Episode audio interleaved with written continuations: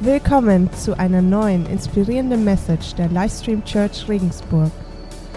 Ja, freut mich, dass ihr heute hier seid, dass ich heute hier sein darf.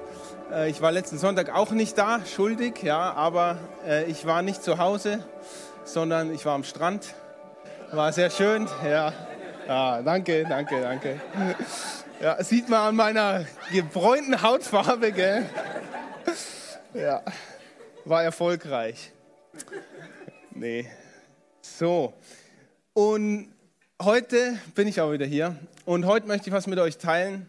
Und zwar eine Episode Gottes aus Miriam und meinem Leben, die seltsamerweise immer wieder vorkommt und jetzt kürzlich äh, eben wieder vorkam. Eine Lektion, die Gott uns immer wieder auf den Tisch legt, wo wir immer wieder drüber nachdenken. Und das möchte ich heute mit euch einfach teilen, möchte mit euch drüber nachdenken und hoffe und bete, dass ihr damit auch, auch was mitnehmen könnt und selbst das einfach in diese, ich sage jetzt mal, besinnliche Zeit mit reinnehmt. Die meisten haben wahrscheinlich ein bisschen Urlaub jetzt. Nehmt es mit, denkt drüber nach. Äh, Ich bin überzeugt davon, dass Gott zu uns sprechen möchte, durch sein Wort, durch Predigten, durch Lieder, durch die Gedanken, aber ganz besonders denke ich dadurch, dass wir, jeder einzelne von uns persönlich, sich mit seinem Wort auseinandersetzt und darüber nachdenkt. Und da gebe ich euch jetzt einen kleinen Anstupser. Es war so, als äh, Miriam und ich uns kennengelernt haben, ähm, da hat sie in Coburg studiert, ich war hier in Regensburg und irgendwann, da wurde es dann ernster, da haben wir dann überlegt, so ja, Beziehung, ja oder nein. Und ich erinnere mich an ein Telefonat, äh, wo die Stimmung nicht so gut war, weil uns ist klar geworden, es wäre eine Fernbeziehung. Das heißt, 300 Kilometer halt am Wochenende, alle zwei Wochen, in der Prüfungszeit, einen Monat nicht. Das habe ich so bestimmt, gell? Das war, da musste ich lernen, das war hart für die Miriam. Auf jeden Fall, das war ja erst danach. Das, wer, wer findet es gut? Frank, sehr gut. Sehr gut. Ja, es, äh, naja, egal. Fakt ist, wir haben ähm, festgestellt, Fernbeziehung.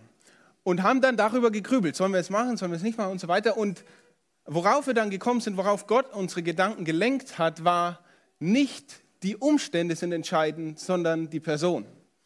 Und das war für uns dann der Schlüssel zur Entscheidung, dass wir gesagt haben, ja, wir wollen starten und vertrauen auf Gott ähm, und nicht die Umstände von dieser Fernbeziehung, von dem Fahren und so weiter sind jetzt entscheidend, sondern entscheidend ist die Person.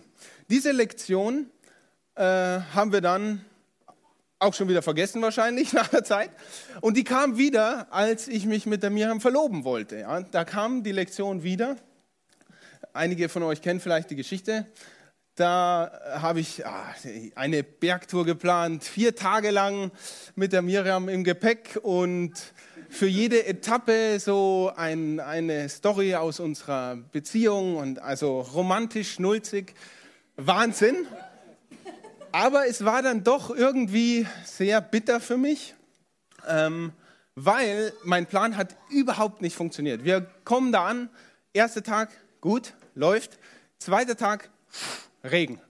Ah, ist schlecht. Dann habe ich gedacht, nee, wir müssen jetzt über diesen Berg kommen, sonst geht nichts aus. Zack, im Regen raus. Über den Berg, Miriam fand es toll, war gut. Ähm, dritter Tag, Gipfeltag gewesen. Der Tag des Antrags, Regen. Oh, wir sitzen in dieser Hütte mit vier anderen Hanseln und spielen Mensch, ärger dich nicht, ja. Und ich schaue immer wieder raus. Ah, Regen, Regen, Regen. Den ganzen Tag sitzen wir in dieser Hütte und warten den Regen ab. Ähm, war nicht so toll. Miriam wusste nicht, warum ich so auf heißen Kohlen sitze, gell? aber naja. Und dann, nächsten Tag, war eigentlich schon unser letzter Tag. Wir sitzen auf der Hütte. Ich wollte noch auf den Gipfel und dann habe ich halt so ausgerechnet, ja gut, bis zwölf müssten wir starten. Wenn wir bis zwölf nicht starten, dann äh, können wir gleich absteigen, weil dann schaffen wir es halt nicht mehr in der Helligkeit und so weiter. Und es regnet und regnet und regnet und um 12 Uhr regnet. Äh, das war nicht schön. Auf jeden Fall habe ich dann zu mir gesagt, gut, wir müssen jetzt absteigen, weil das bringt jetzt auch nichts mehr. Und äh, ja, auf dem Weg nach unten, da dachte ich mir, irgendwann musst du jetzt hier einen Antrag machen, weil sonst, sonst war das Ganze vergebens. Ja? Du hattest hier ein Ziel. Und ich habe den Antrag doch gemacht. Und da kam mir genau diese Lektion wieder in den Sinn. Nicht die Umstände, sondern die Person. Und das war irgendwie ganz interessant, weil man plant was und es regnet und aber es geht nicht um das, wie jetzt alles ist und, und worin du bist, sondern in dem Fall ging es um die Person und um das Vorhaben, um die größere Idee dahinter. Und ich habe jetzt eine ganz neue Beziehung zu Regen. Ähm, na, wartet. Äh, ich habe im Radio ein sehr gutes Zitat gehört, ich kann euch leider nicht mehr sagen, äh, von wem das war, aber ja, diejenige Person war in diesem Bezug zumindest sehr weise und die Eigenschaft habe ich mir auch, also nicht die Eigenschaft, sondern diese Denke über Regen habe ich für mich angenommen. Ich bin geheilt und die geht so, ich freue mich, wenn es regnet, weil wenn ich mich nicht freue, regnet es auch. Ja? Das ist gut, oder? Das ist, jetzt bin ich total ruhig, wenn es regnet, das ist super. Ich freue mich. Ja.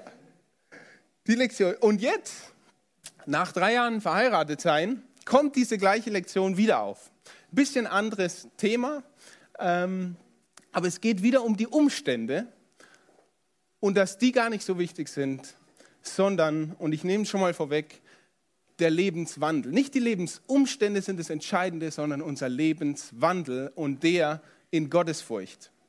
Wie komme ich jetzt da drauf? Die Miriam hat den Psalm 34 gelesen und hat mir davon erzählt und gesagt, wow, sie ist sehr angetan von der einen Stelle, die wir uns gleich anschauen werden. Und dann habe ich es auch gelesen und mir hat es erstmal nichts gesagt, aber nach einer Zeit, als ich mich mit dem Text beschäftigt habe, habe ich wieder diese Lektion für uns da drin gesehen. Und Gott ist noch nicht fertig mit uns, ähm, wir sind da noch drin. Aber bis dahin, wo wir jetzt sind, möchte ich es mit euch teilen. Ich schlage mal vor, ich lese den Psalm 34 vor. Der ist ein bisschen länger, hat 23 Verse. Habe ich jetzt nicht alles hier zum Mitlesen. Konzentriert euch einfach aufs Zuhören. Ich versuche verständlich zu lesen. Und die Verse, die, wo wir dann tiefer einsteigen, die habe ich dann für euch wieder am Screen. Seid ihr bereit dafür? Sehr gut. Psalm 34 von David aus der Zeit, als Abimelech ihn fortgetrieben hatte, weil David sich vor ihm wahnsinnig gestellt hatte. Kurz was zu diesem einen Vers und dann lese ich durch. Die Situation war folgende: David war schon zum König von Israel gesalbt worden, als er diesen Psalm schrieb. Aber er war noch nicht König an sich, sondern er war noch auf der Flucht vor dem amtierenden König Saul. Und er ist geflohen durch äh, die Wüsten und so weiter. Und jetzt war er im Philisterland. Und er ist in, in diese Stadt gekommen, in das Philisterland. Und die Leute haben ihn erkannt. Und dann hat David Angst bekommen und dachte, oh, wenn sie mich erkennen, werden sie mich vielleicht Saul ausliefern. Und dann hat er sich eben, wie es hier stand, wahnsinnig gestellt, verrückt gestellt. Ähm, der hat gesabbert, da steht, dass der Sabber in seinem Bart war. Ähm, also es muss verrückt gewesen sein. Und die Leute haben ihn vor den, den König, Achis, glaube ich, hieß der, gebracht. Und er hat gesagt, was wollt ihr mit dem Verrückten hier? Und hat ihn fortgeschickt. Und das war die Situation, der Lebensumstand, in dem David war. Und daraus hat Gott ihn gerettet mit dieser etwas andersartigen Idee, sage ich jetzt mal. Und dann schreibt er eben aufgrund dessen diesen Psalm. Und da schreibt er, ich will den Herrn preisen zu aller Zeit. Immer soll sein Lob auf meinen Lippen sein. Aus tiefster Seele will ich den Herrn rühmen. Alle, die ihr Leid geduldig ertragen, werden mich hören und sich freuen. Kommt, wir verkünden gemeinsam, wie groß der Herr ist. Lasst uns miteinander seinen Namen rühmen. Ich suchte die Nähe des Herrn und er hat mir geantwortet. Er rettete mich aus aller Angst.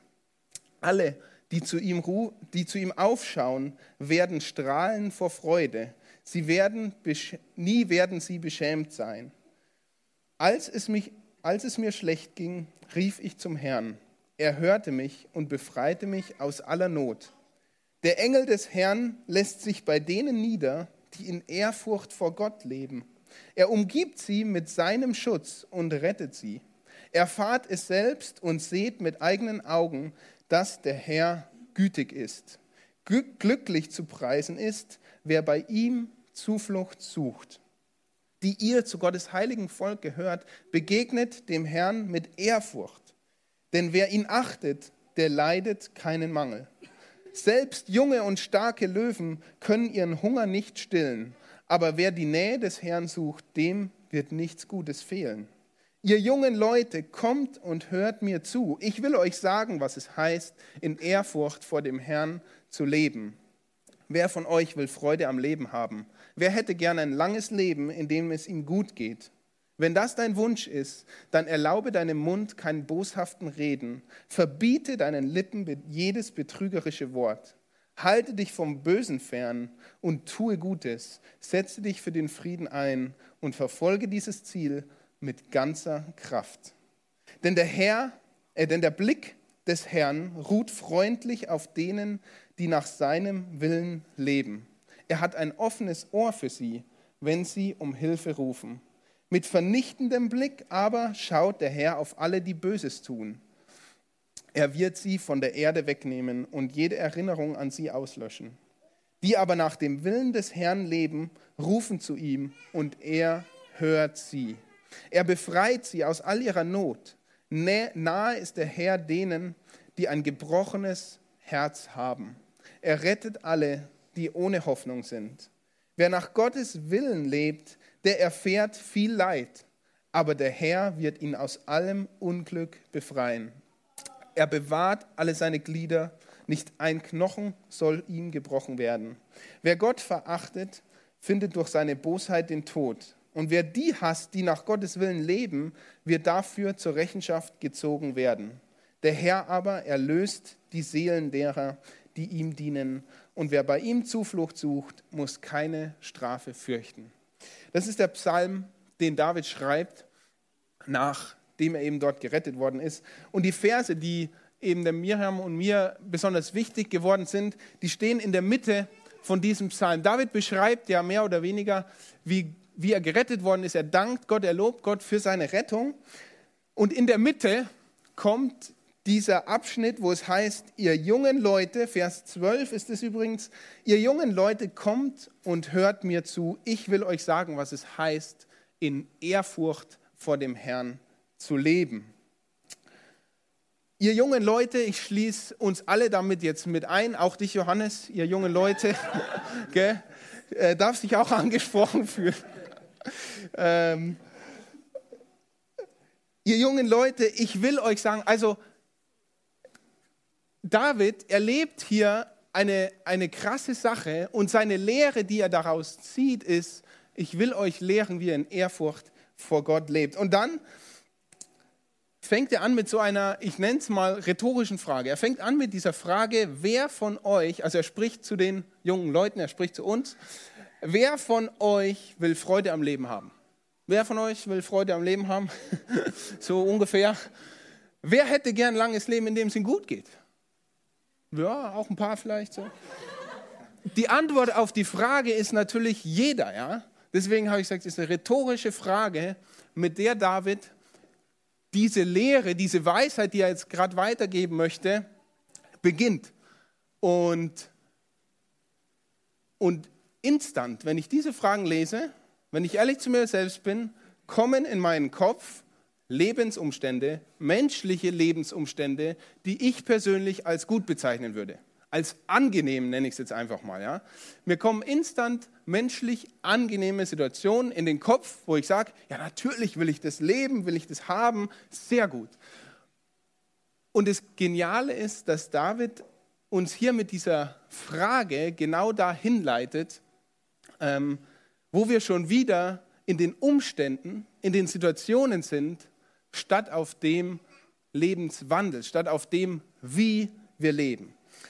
Ähm, ich finde es genial, weil David sagt nichts anderes als, kümmere dich nicht so viel um deine Umstände, sondern mehr um deinen Lebenswandel. Kümmere dich nicht darum, wie die Umstände in deinem Leben sind, sondern kümmere dich mehr darum, wie du dein Leben lebst, wie du in den Umständen lebst. Weil die Antwort auf die Frage, die David hier bringt, ist ja Ehrfurcht vor dem Herrn. Und dann sagt er, wenn das dein Wunsch ist, diese Frage, wo du gerade gesagt hast, ja, dann, und dann bringt er ganz praktische Tipps, wie wir ehrfürchtig vor dem Herrn leben können. Und das ist das Geniale an dieser, an dieser Stelle hier, die auch, auch mich so angesprochen hat. Ähm, und ich, ich extrapoliere das ein bisschen, ich führe das ein bisschen weiter, wenn ich sage, es ist nicht wichtig, was für einen Job du hast, sondern es ist wichtig, wie du in deinem Job Gott die Ehre gibst. Es ist nicht so wichtig, wo du wohnst, sondern vielmehr, ob du gastfreundschaftlich bist, da wo du wohnst. Es ist nicht so wichtig, welchen Dienst du hier in der Church machst. Es ist viel wichtiger, mit welcher inneren Herzenshaltung du diesen Dienst, in dem du stehst, in dem, wie du ihn ausfüllst. Es ist nicht so wichtig, ob du gesund oder krank bist, sondern es ist viel wichtiger, ob dein Leben ein Lob Gottes ist.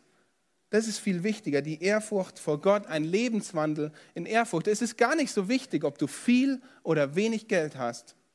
Es ist viel wichtiger, dass du weißt, von wem du alles hast, was du hast und dementsprechend auch lebst. Und das bringt David in der Situation, wo seine Umstände am Boden waren und wo er von Gott herausgerettet worden ist.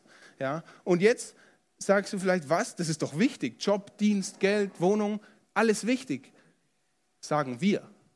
Jesus Christus sagt in Matthäus, trachtet zuerst nach dem Reich Gottes und alles andere, also Geld, Job, Dienst, Wohnen, Gesundheit, wird euch hinzugetan werden. Matthäus 6,33 ist es.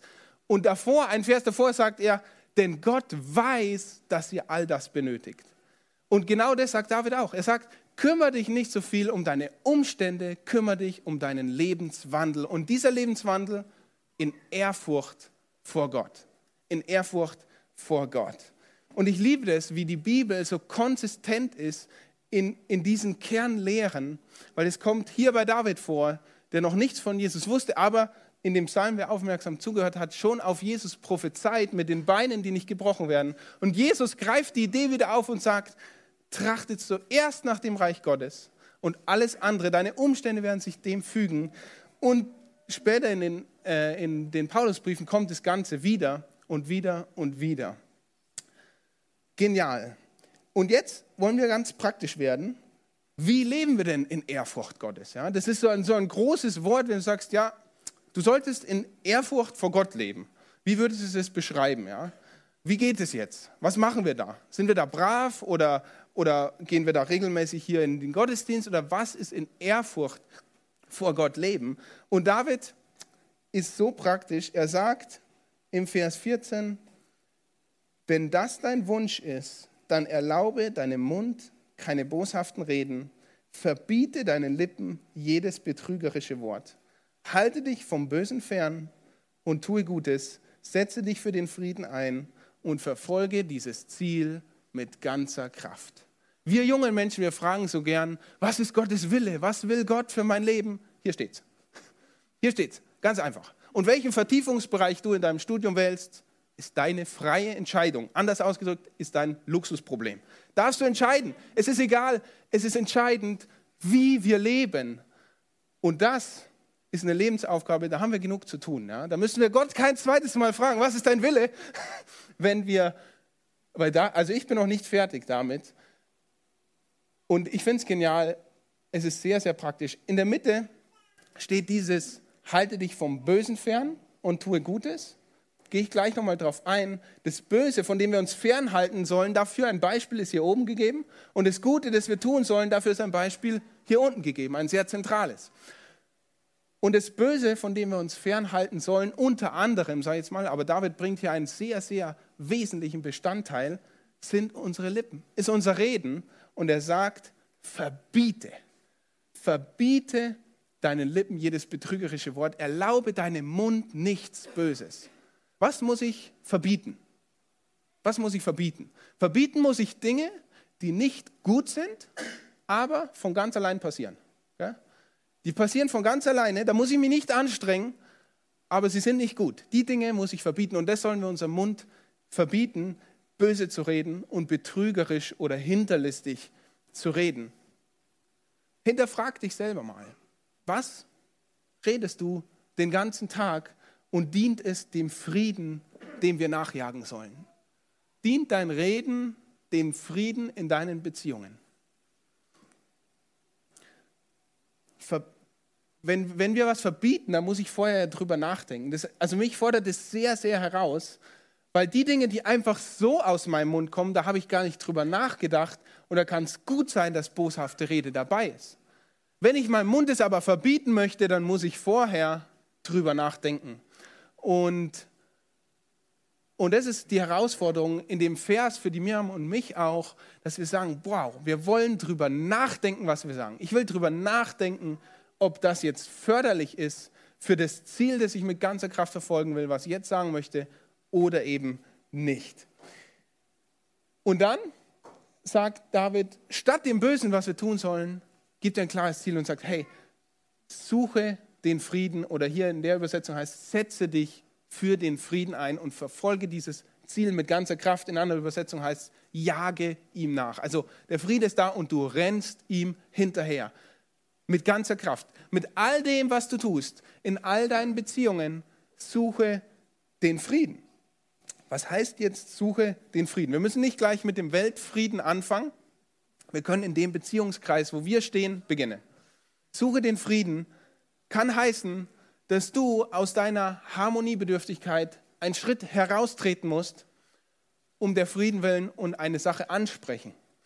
Frieden suchen kann aber auch heißen, dass du einen Schritt zurücktreten musst, in deinem Reden zum Beispiel, in deiner explosiven Art, um den Frieden zu wahren, beziehungsweise den Frieden zu verfolgen, weil deine Art vielleicht hinderlich ist, dem Frieden zu verfolgen.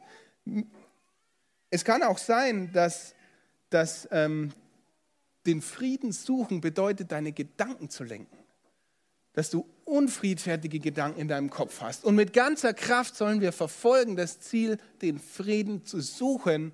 Das heißt, ich muss meine Gedanken lenken. Es kann auch sein, dass Friede was anderes als Friede, Freude, Eierkuchen heißt. Es kann sein, dass Friede suchen eine Konfrontation ist. Wir sollen bewusst uns entscheiden, den Frieden zu suchen. Und das Tolle ist, Darin sind wir nicht allein.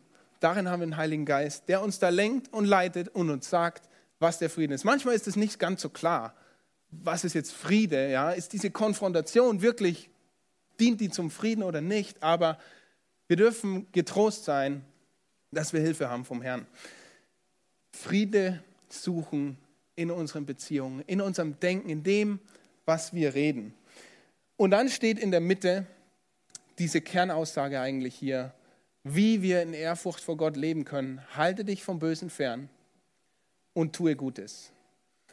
Und hier liebe ich wieder die, diese, ja, diese Stimmigkeit von Gottes Wort, dass dieser Vers, halte dich vom, oder dieser Abschnitt, halte dich vom Bösen fern und tue Gutes, ist nichts anderes als eine Langform von Umkehr, von Buße, oder? Halte dich vom Bösen fern und tue Gutes. Und genau das hat Jesus gepredigt. Genau die Umkehr hat Jesus gepredigt. In Markus Kapitel 1, Vers 15 sagt Jesus, die Zeit ist gekommen, das Reich Gottes ist nahe, kehrt um und glaubt diese gute Botschaft. Kehrt um heißt, halte dich fern vom Bösen und tue Gutes. Jage dem Frieden nach. Und ich finde es genial, diese Dinge, die wir jetzt hier gelesen haben, vom Bösen fernhalten, dem Guten nachjagen, den Lippen was verbieten, dem Frieden suchen. Wisst ihr, was das alles sind? Das sind alles bewusste Entscheidungen. Das sind alles bewusste Entscheidungen, die wir treffen oder nicht treffen. Und das finde ich sehr interessant, weil unsere Lebensumstände, sind manchmal keine so bewussten Entscheidungen. Natürlich, manche schon. Ja? Du entscheidest dich bewusst für einen Urlaub, bewusst für das und dann bist du da drin. Aber wir haben in den Lebensumständen nicht alles in der Hand, wo wir uns bewusst für entscheiden können. Das, was aber wichtig ist, habe ich gesagt, sind nicht die Umstände, in denen wir leben, sondern wie wir in den Umständen leben. Und das Wie ist genau das. Und das ist die bewusste Entscheidung. Da haben wir die Kraft dafür bekommen, da haben wir die Autorität in unserem Leben, Und da können wir ansetzen. Wie viel von deinem Denken, wie viel von deiner Kraft fließt in deinen Lebenswandel und wie viel von deiner Kraft, von deinem Denken fließt in deine Lebensumstände? Das ist die Frage, die Gott mich herausgefordert hat, weil die letzte Zeit, der Herbst, der war turbulent bei der Miriam und mir. Und deswegen freue ich mich auch, dass Gott wieder diese Lektion aufgebracht hat bei uns im Leben, wo er gesagt hat, nicht die Umstände. Ja? Du versuchst die ganze Zeit in deinem Leben alles zu jonglieren. Ja? Und es ist nötig, keine Frage. Aber das viel Wichtigere ist, wie lebst du denn noch in diesen ganzen Umständen? Wie lebst du deine Ehe? Wie lebst du deine Beziehung? Oder kümmerst du dich nur darum, dass du deine Termine handelst und vergisst deine Ehebeziehung? Und, und da habe ich ja vorhin schon gesagt, da ist Gott noch nicht fertig mit Mirham und mir, besonders mit mir wahrscheinlich. Ähm, und er wird mir da wahrscheinlich noch mehr sagen dazu und ich bin gespannt darauf. Aber diesen Gedanken möchte ich euch mitgeben, diese, es geht nicht darum, um die Lebensumstände, sondern um den Lebenswandel. Verwendet dort eure Energie drauf. Ihr könnt die Tage nutzen, ähm, darüber nachzudenken. Ja? Wie, wie sehr bin ich fokussiert auf meinen Lebenswandel, wo Gott mich verändern will, wo Gott mir was zeigen möchte, wie ich Dinge tue, wie ich den Frieden nachjage, was aus meinem Mund kommt und, und, und, und, und, was es da alles so gibt. Oder wie sehr bin ich darauf fixiert, meine Umstände vom Leben zu formen, darüber wütend zu sein, wie es ist und so weiter. Und David, so wie auch Jesus sagt, das ist nicht das Entscheidende, sondern dein Lebenswandel in Ehrfurcht ist das Entscheidende. Und das Evangelium, können wir noch mal kurz den Vers hier von Markus Kapitel 1, Vers 15 bringen. Da heißt, die Zeit ist gekommen. Das Reich Gottes ist nahe. Kehrt um und glaubt diese gute Botschaft. In einer anderen Übersetzung heißt, und glaubt das Evangelium. Was ist das Evangelium? Das Evangelium sagt nichts anderes, dass Christus gekommen ist und jetzt spannt sich der Bogen zu Weihnachten. äh, merkt ihr aus? Hm. Das Evangelium sagt nichts anderes, dass Christus gekommen ist, hier auf diese Welt, um die Macht der Sünde zu brechen und Gottes Reich hier auf dieser Welt persönlich zu installieren. Das ist das Evangelium. Die Macht der Sünde ist gebrochen. Das Böse, von dem wir uns abwenden, hat keine Macht mehr über uns. Wir können uns durch den Tod von Jesus Christus abkoppeln davon. Es ist kein Teil mehr von uns. Es hat keine Macht mehr über dich. Und genau das ist auch der Schlüssel zu dem, ja, wie kann ich denn in Ehrfurcht leben? Erlöst durch Jesus Christus, gelenkt und geleitet vom Heiligen Geist. So kannst du ein Leben in Gottesfurcht und in Ehrfurcht leben. Und so richtet der Geist deine Gedanken aus auf das Wie im Leben und nicht auf das Was. Und ich bete Gott, dass er das noch viel mehr bei mir tut, denn meine Gedanken sind leider, und ich bekenne und tu Buße, oft beim Was. Ja, oft beim Was, weniger beim Wie. Wie sind meine Beziehungen? Wie ist mein Reden? Wie ist mein Denken? Und das Geniale ist, ich habe gesagt, das Evangelium ist Gottes persönliche Herrschaft hier auf dieser Erde wird aufgebaut. Und zwar in jedem Einzelnen von uns, beziehungsweise in jedem Einzelnen, der sich dafür entscheidet, bewusst entscheidet, Jesus nachzufolgen. Bewusst entscheidet, ja, ich möchte diesem Jesus nachfolgen. Ja, ich möchte eine bewusste Entscheidung treffen, mich vom Bösen abzuwenden und das Gute zu tun. Ich möchte diese Entscheidung treffen, den Frieden zu suchen und ihm nachzujagen. Wenn ich wem nachjage, habe ich es nicht erreicht, ja. Wir können immer, immer, immer dem Frieden nachjagen. Du wirst nicht fertig sein damit. Und das Geniale ist, Gottes Reich baut sich genau dadurch, dass jeder einzelne von uns dieses Ziel verfolgt. Stellt euch vor, wir fangen damit an. Hier in der Church, in deinem Zuhause, mit deinen Kindern, in deiner Ehe, in deiner Beziehung, mit deinen Studien- und Arbeitskollegen. Geht es mehr um das Wie als um das Was? Seht ihr das Reich Gottes sich ausbreiten? Seht ihr, wie die Frucht des Geistes in euren Beziehungen Platz hat, Raum einnehmen kann? Und das ist Gottes Reich, hier auf der Erde. Und es wird weitergehen, aber hier fängt so an. Und das ist das, was Jesus vorhat. Das ist der Grund, warum er gekommen ist, um die Macht der Sünde zu brechen und Gottes Reich hier auf der Erde zu etablieren. Deswegen nochmal der eine Satz, die eine Botschaft, die, ähm, die Gott Miriam und mir immer wieder ins Leben spricht und die ich mit euch heute teilen wollte. wollte. Nicht die Umstände oder ich sage Lebensumstände sind so entscheidend, sondern der Lebenswandel. Und ich möchte dich herausfordern. Ich möchte dich heute herausfordern, wenn dich Gottes Wort anspricht, wenn dich diese Botschaft, diese gute Botschaft anspricht, dass du nicht gefangen sein musst in den bösen Dingen, die du tust, sondern dass da Freiheit sein darf, dass da Friede sein darf. Wenn dich das anspricht, dann bete zu Jesus Christus.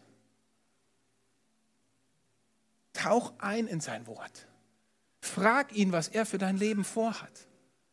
Er wird dir sagen, ich bin überzeugt davon. Suche ihn. Jesus sagt, wer mich sucht, von dem lasse ich mich finden. Ich fordere dich heraus. Vielleicht das erste Mal in deinem Leben, dass du sagst, oh, Moment mal, da, da habe ich noch nie so drüber nachgedacht. Starte damit. Heute. Lies mal den Psalm 34 und was ganz gut dazu passt, lies mal Epheser Kapitel 1. Mach das. Und vielleicht bist du schon länger mit Jesus unterwegs, aber dein Fokus ist wie meiner auf, auf das Was gekommen statt auf das Wie. Ich fordere dich auch heraus. Bitte Gott, dir neu zu zeigen, auf was das es ankommt. Wenn wir solche Dinge hier hören am Sonntag, dann sind wir vielleicht gepusht. Dann denken wir vielleicht, boah ja, der Junge hat recht, wow, toll. Aber zu Hause geht unser Leben weiter wie bisher. Verhinder das. Verhinder das. Nimm das mit und geh mit Gott ins Gespräch. Frag Gott, was er dir damit, damit sagen will. Lies den Psalm nochmal selber und Gott wird zu uns sprechen. Gott wird unsere Herzen verändern, wenn wir ihn suchen. Hier steht oft in dem Vers, wenn wir seinen Willen tun. Das soll unser Auftrag sein, Gottes Wille zu tun. Amen.